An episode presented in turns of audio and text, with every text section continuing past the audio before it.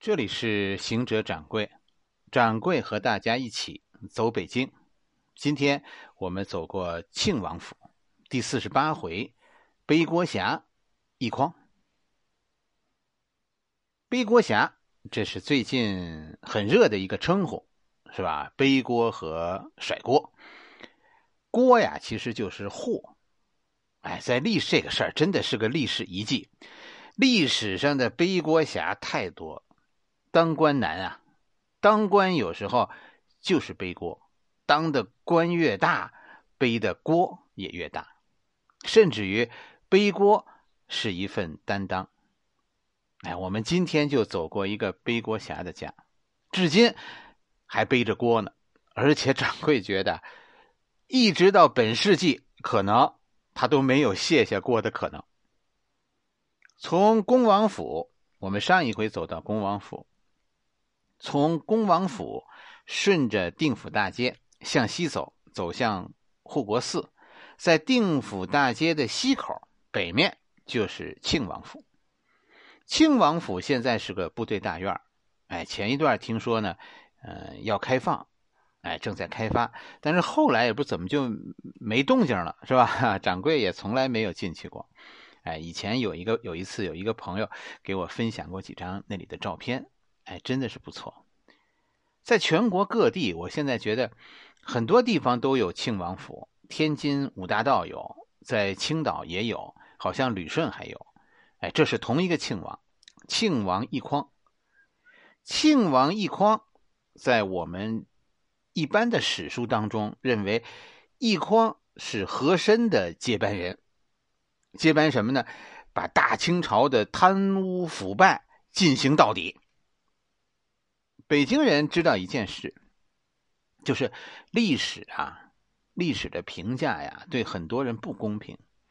这个一匡其实就算是一个被冤枉的人，是个背锅侠。一匡是背锅侠，和珅何尝不是？庆王、醇亲王、恭亲王，这是清末三大王府。定府大街上有两座。另外一座，咱们以前前也讲过，是吧？就是现在的宋庆龄故居，哎，那是北府，醇亲王北府。这三个王爷主导了清朝末年，哎，等到恭亲王在一八九八年去世以后，其实主导国家的就剩下了醇亲王和庆王。今天咱们说说的就是后海的庆王，哎，说说我们后海这些人当年。啊，听到的对于庆王的一些传说。庆王这个爵位呢，是从乾隆爷那儿留下来的。啊，我们前面说过，乾隆的小儿子，就那个最不成才的老十七，颓废到让人人见人恨呢，就那么一个人。直到嘉庆皇帝的时候，这个老十七最后一个封王。再不封，以后就没机会了。再封，那那以后就是侄子封叔叔了。哎，嘉庆就已经是哥哥封弟弟。到老十七死后，他的三儿子继承了王爵。哎，但这种传位呢，传位给儿子，王爵要降一级，就从亲王庆亲王变成了庆郡王。第二代庆郡王吴后。结果，结果老三又把弟弟的儿子，老三把老六的儿子要过来当了四子。这个老六的儿子就是一匡。一匡生下来就过继给三大爷，当了三大爷的儿子，以后准备接班这个庆郡王的位子。按理说，这个人的运气不坏，是吧？一匡至少应该是辅国公，老十七是亲王。到了他儿子降一格，降为郡王。等到了一匡这儿呢，哎，到孙子这儿，一匡这儿如果不出意外，应该是辅国公，就是都可以在现在恭王府这个院子里继续住下去。啊，当然说再过一代人，到一匡的儿子可能就再降一级，就降为将军府，哎，那就得搬家了。要不说家家有本难念的经呢，好多事啊，就是。慈心起祸害，老三把老六的儿子要过来继承自己的这个这个郡王的爵位，这不是好事吗？谁想到引发了后面的很多事，最后闹开了家务事。老三和老六最后搞得特别僵。老六结果呀，不单单想让儿子继承这个庆郡王，而且老六自己想接班老三做庆郡王。老六就在背后搞事。老六已经是辅国公，这一闹，最后老三跑到内务府去告发了弟弟，告发弟弟图谋不轨。老六老六被判刑以后，发配到沈阳去了，把辅国公的头衔也丢了。而且这一闹呢，老三精疲力尽，紧跟着也就死了。结果就是什么结果呢？上边是吧？哎，老尖儿这一闹。耽误了小一辈儿的，就耽误了一匡了。老三没有把爵位传给老六的儿子，一匡没有能继承公爵。按理说他是老三的传人，他接班应该降一级，就是说继承公爵。但是一匡后来还是跟着他亲爸爸一样，按照辅国公降了一级。现在呢，只能按照老六的级别。继承按照他亲爸爸的级别继承，就继承为将军。这样的话，这个恭王府就就提前，这等于说从这一代传下来就没有成为辅国公府，而是成为了将军府，连降了两级。将军府和王府在大小上那就是差的四分之一了，是吧？不是说差四分之一，将军府大概只有王府的四分之一那么大。就差很多了，所以到一八五一年，奕匡接班将军府的时候，哎，奕匡必须搬家，搬出现在的恭王府，以前恭王府就是庆王府，哎，搬出这个庆王府，搬到边上一个院子，就是现在的庆王府这个位置上，重建一一座将军府，原来的庆郡王府就被咸丰给了弟弟奕欣。奕欣这一年也正好封恭亲王，庆亲王府就改成了恭亲王府，两座王府同时开工，是吧？哎，庆庆郡王府现在已经是将军府了，而原来的郡王府呢要升级，升级为亲王府。那一年奕匡十三岁，奕欣呢，奕欣比奕匡大五岁，哎，所以这一匡。以后，一匡是溥仪爷爷那一辈儿的，爷爷那辈儿的人。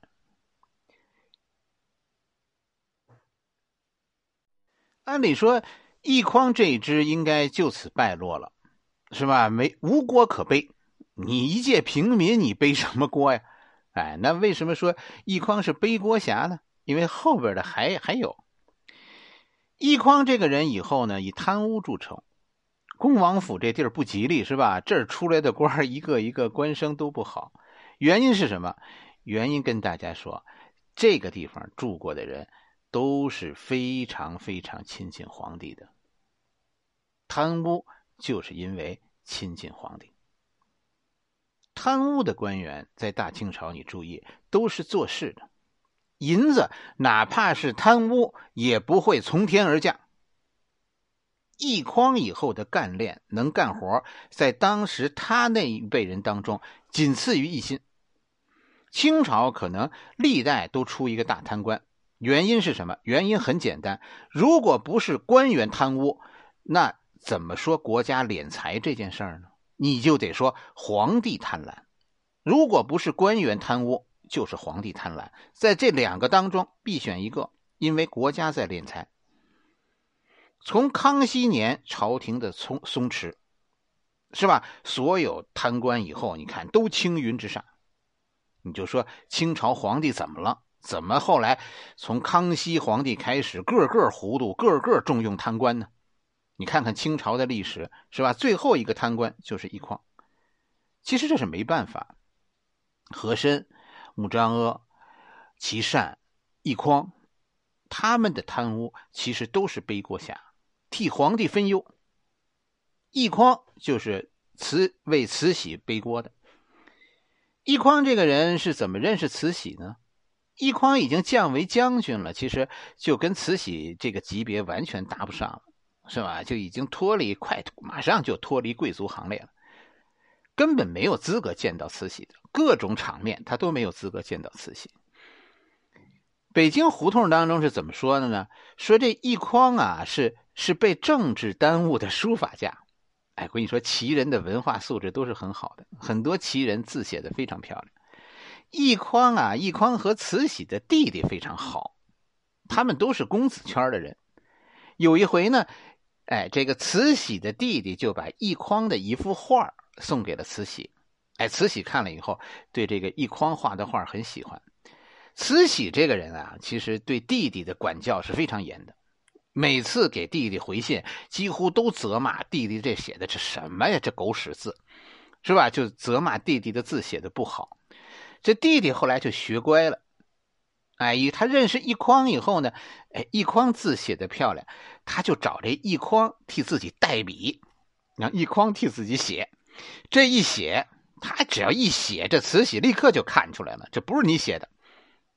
哎，于是呢，于是让弟弟。慈禧后来让弟弟，你千万留住这个给你写字的人。为什么？在慈禧脑子里，能写好字的人都是有能力的。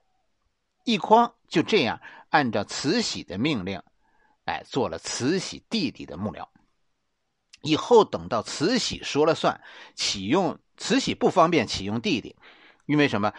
嗯，国舅是吧？国舅是外戚，这在清朝是大忌。于是呢，于是慈禧启用了弟弟的幕僚奕匡，作为作为自己的人。奕匡这个人其实是那种怎么说呢？奕匡这个人的能是那种执行能力超强的人，执行能力超强。就说很多人说这个人是是草包，其实不然，奕匡极其聪明。你看写字写的非常好，写字写得好，这是一种能力，字如其人。奕匡只是在政治上不那么有主见，这是慈禧用他的原因。奕匡就是替慈禧干活的人，就跟当年弟弟奕欣为哥哥咸丰干活是一样的。咸丰跟慈禧啊，这叫不是一家人不进一家门。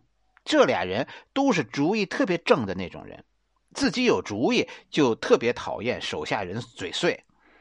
很多人说奕匡是草包，因为你就算出多好的主意，他也不听你的，他只听主子的，只听慈禧的。而别看你你嘴里他是草包，他可是常青树，因为在慈禧眼里，那些年国家办成的那几件事儿都是一匡干成的，因为一匡不采纳别人的任何主意。在他的眼中，只有慈禧。那些给他出好主意的人都认为奕匡这个人看不出我这主意的好，所以他是草包。但是按照慈禧的说法，奕匡在慈禧眼中是个干练的臣子。奕匡在甲申一书以后，取代恭亲王，成为当时总理各国事务衙门大臣。哎，就是咱们现在说的，就是总理。恭亲王算是不长记性，当初哥哥咸丰为什么下克你？今天嫂子慈禧也是同样的原因下克你。甲申一书，咸丰时代一心不如肃顺好使，慈禧时代一心不如奕匡好使。甲申一书是一八八四年，恭亲王下课，奕匡上台，而且呢，这一年奕匡。被被封为庆郡王，就是那一年，护国寺东口，是吧？马路对面的这个，哎，马路对面的这个定府大街西口开始建设，正式的把周围几个院子全合进原来的将军府，这样成为庆郡王府。哎，大体上跟现在的面积相当。那个时候的庆郡王府面积上就已经是现在这个规模了，只是格局上和亲王还差一屋顶。是吧？门口的狮子脑袋上还少几个包，哎，还不是亲王府。到一八九四年，啊，十五年以后，甲午战争那一年，甲午战争前一年，那一年慈禧六十大寿，普天同庆，是吧？哎，在那一年，庆王被封为庆亲王，哎，就最后一次装修。装修以后，就和就和恭王府一样，都是亲王府，等于定府大街一条扁担挑着两座王府，两座亲王府。可能啊，这是现在保存最好的一座清代王府，就是庆王府。可惜啊，不开放。五年以后，一八九八年，戊戌变法。戊戌变法，奕匡是坚定的站在慈禧这一边的，因为戊戌变法，哎，当中发挥了重要作用，奕匡达到人生顶点，在亲王的头上加上世袭罔替，说他是常青树，真的一点都不夸张。他就是一句话：“我对老佛爷忠心耿耿，我就听老佛爷的话，这就准没错。其他人你们爱说啥说啥。”这就是奕匡的为官之道。当年定府大街这条街的繁荣，全在庆王府。恭亲王府到了到了后来啊，就门可罗雀，各种官员对鬼子六是避而远之。避之有恐不及，是吧？你你靠近他，会得罪老佛爷。而对于这个庆王奕匡，所有人都是一个劲儿的巴结。你就想一件事传说当中啊，这个庆王过一场生日，收礼收了多少？收了一两一两百万两，两百万两，一百万一百多万，不到两百万，就这么多，半个生日。半个生日，换算成咱们现在的钱，半个生日，庆王收了四个亿，你想想吧。当然了，那是那时候收的是银票，是吧？是书画首饰。好，要是银子，那得几十吨，得多少卡车拉？我问问大家，你觉得庆王需要贪污公款吗？办生日就够了，人家何必贪污呢？那时候，而且这些官员都投资实业，一般这些官商勾结的企业，他的获利都在十倍以上。所以，奕匡后来那样有钱，我我就是那句话，真的做官做到和珅、奕匡这个级别，是不会贪污的，因为那点小钱儿看不上。后来都说奕匡卖官鬻爵。甚至很多人说说他的财产就是靠靠卖官这样得来的，其实这真的是冤枉了一匡。卖官这件事，这是一种国家的金融行为，不是个人的，这是一种国家行为。清朝其实官员分成两类，以道台为界，道台以上为高级官员，就是四品以上的，这是国家官员；道台以下就是普通官吏。所谓的卖官。只卖普通官吏这个级别，四品以下的这个级别有什么区别啊？道台以上和道台以下，道台以下普通官员是有严格考核的，三年一淘汰。从康熙年开始，大家看那个电视剧《康熙王朝》，太子胤禛贪赃枉法是吧？哎，其实那是冤枉了胤禛，那是康熙干的活国家没钱怎么办？尤其是马上就要用，我马上就要用个几百万两，而国库里又没有，你说这个时候怎么办？是说这事儿就不干了，这个老百姓就让他们饿死，还是有别的办法？当时的办法，康熙年开始的就是卖官，立刻把这个官吏、这种官员的身份从几千两到几万两，一次卖出去几百个。卖出去几百个，你算算这账，立刻就收回了上千万两白银。而这几百个官吏，其实在全国几千个县里面是很小的比例，而且有时效的，是吧？三年他们就淘汰了。就算这批人不合格，他对国家的祸害也是短期的。反正国家没有加税，没有得罪老百姓，但是拿到了需要的银子。办成了急迫的事至于说这个官员以后有没有自己在在加税，反正反正遭恨的不是国家，而且要是这个人太过分，直接就法办他，是吧？让他捐款，然后抄他家，这些事不名誉，但是历朝历代这都是国家在危急时刻，这个汇聚资金的一个来源。从汉朝开始，国家在紧急状态下就是这样筹措银两的，这算是间接收税。没有官员自己敢干这个卖官鬻爵的事情的，谁敢动这个脑筋，谁动这个钱，谁就是动了皇帝的奶酪奶酪，谁敢动准出事儿，是吧？你看看历史上哪有官员自己敢卖官的？在清朝，从康熙以后，这是内务府的一个重要工作。应人卖官是是康熙的白手套，和珅卖官是乾隆的白手套。和珅哪有那么大胆？没有皇帝撑腰，谁敢这么招摇？一筐卖官，钱他落不下，一分一厘都得交给太后，那是太后的钱，是国家的钱，而且是救命钱。太后也不敢乱花。你老听说皇帝拿出内躺银，是吧？哎，去去干这干那。故宫里没有银矿，银子从哪儿来的？就是从卖文凭、卖官这儿来的。太后让你一年赚四个亿，你要是还不够，啊，说敢动太后的这个钱，你的脑袋就得搬家。哎呀，明知道贪官一定会刮地皮的，但是事情紧急的时候，也就只能如此，是吧？哎，区别就是老百姓恨谁，恨皇帝还是恨贪官，就这么一个区别。你要是加税，皇帝就恨皇帝。是吧？但现在这么一搞，恨贪官。嗯，皇帝是好皇帝，只是这官太坏。这些是会传给咸丰，而不会让奕欣知道的所谓帝王心术，是吧？哎，到了最后，这是慈禧的活儿光绪都不可以参与。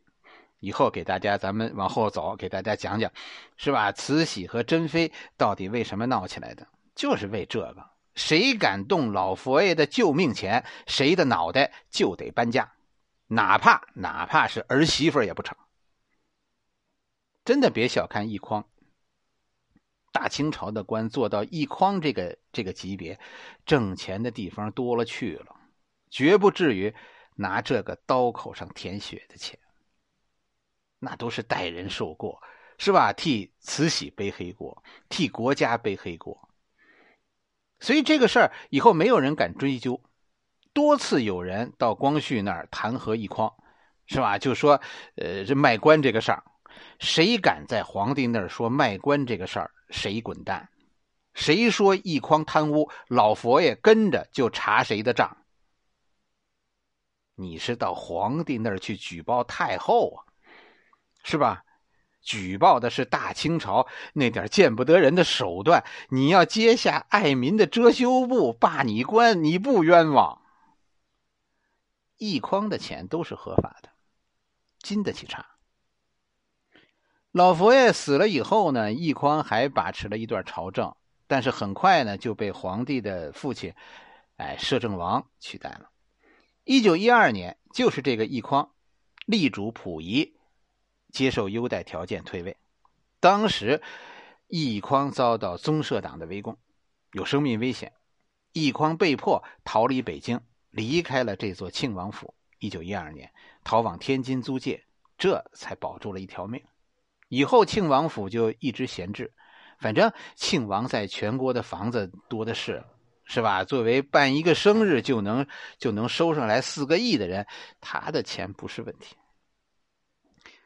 溥仪以后据说很恨这个人，他死的时候，溥仪的原话就是：“奕匡这个人死有余辜，恨这个人，恨他丢了大清江山。”其实，哎呀，背锅背到这个份上，就应该放过人家了。溥仪这件事办的不厚道，大清朝的江山丢还是不丢，跟人奕匡有啥关系？张勋复辟，你溥仪敢站出来把祖宗家业捡回去吗？你都不敢站出来，又是拿一个老臣遮羞，说一匡亡了大清朝，啊，让人家背锅背到这个份上。后来连溥仪的父亲摄政王载沣都看不下去了，跟儿子说：“差不多就得了啊，不能紧着一个人踩。”最后，最后溥仪也没有放过奕匡，而是给了奕光一个谥号“密”，秘密的那个那个“密”。哎，这“密”什么意思？“密”在谥号当中就是思过的意思。你说给国家干了一辈子，最后换了一句评语，就是你应该思过。这大清朝要是不亡，真是没天理了，让人寒心。要不以后就就没有人会跟着溥仪干呢，是吧？大家都知道，奕匡这一背了一辈子锅啊，我背了一辈子锅，最后还要让我思过。主意都是你们的，锅都是我的。哎呀，真是无语了。很多人说奕匡主张退位，是因为自己有钱，跟着民国就能保住自己的这些家产。要是跟着大清呢，等革命军打进北京，或者袁世凯真的叛变了，就保不住这些家产了。这话真的，哎呀，到你五十岁，我觉得就明白了，这话不厚道。对于一个当时八十岁的老者，财产已经不那么重要了。重要的可能不是明天，甚至不是今天，而是昨天了。评价奕匡，其实最重大的一件事情就是他促成了清帝退位。清帝退位，避免了中国刀兵涂炭。在中国历史上，其实可以给出这样四个字的评语，那就是。善莫大焉。